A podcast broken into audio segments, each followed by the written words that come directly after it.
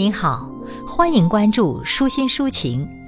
今天与您分享的是游子的诗歌，又是一个戊戌年，写给活着的父亲。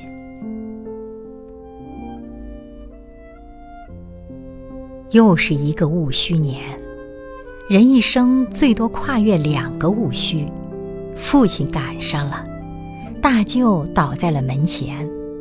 姑爹很幸运，差点没赶上。大爹、小爹的日子过得提心吊胆。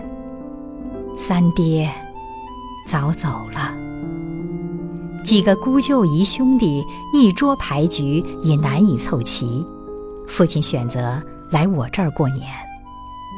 这是我的猜想，无从验证。父亲一向少言。他的沉默像藏匿于神界的母亲。那是上一个戊戌年的事。父亲遭到批斗，生活的雨雪像一堆暗火，被他小心收藏。父亲有不少好习惯，比如来来去去，动车、地铁无需接送，像说走就走的旅行。不空着手进人家的门，不在子女家里常住，免得遭人嫌，这是他总结的人生经验。在我这里，他不认识一个人，但认识每一条街小巷，认识水果湖觅食的小麻鸭。父亲当了一辈子校长，是个不容易听得进别人话的人。你姑且说之，他姑且听之，像个没有温度的人。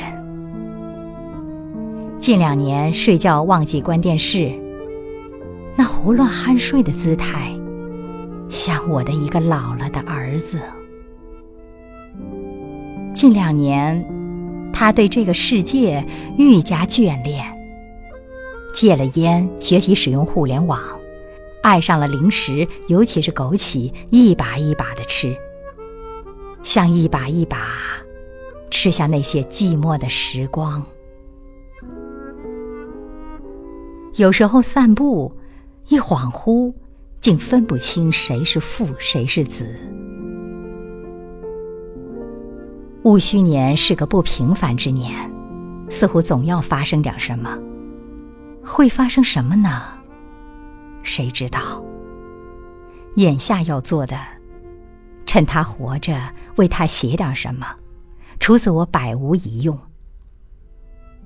看着自己在诗里的样子，应该有一种难以言传的快乐。而我所希望的，是我们都能平安度过此生。想象，当下一个戊戌到来，若能再见，一眼就能认出二爹，我的父亲。那执拗的脖梗上，一生的美丽传奇。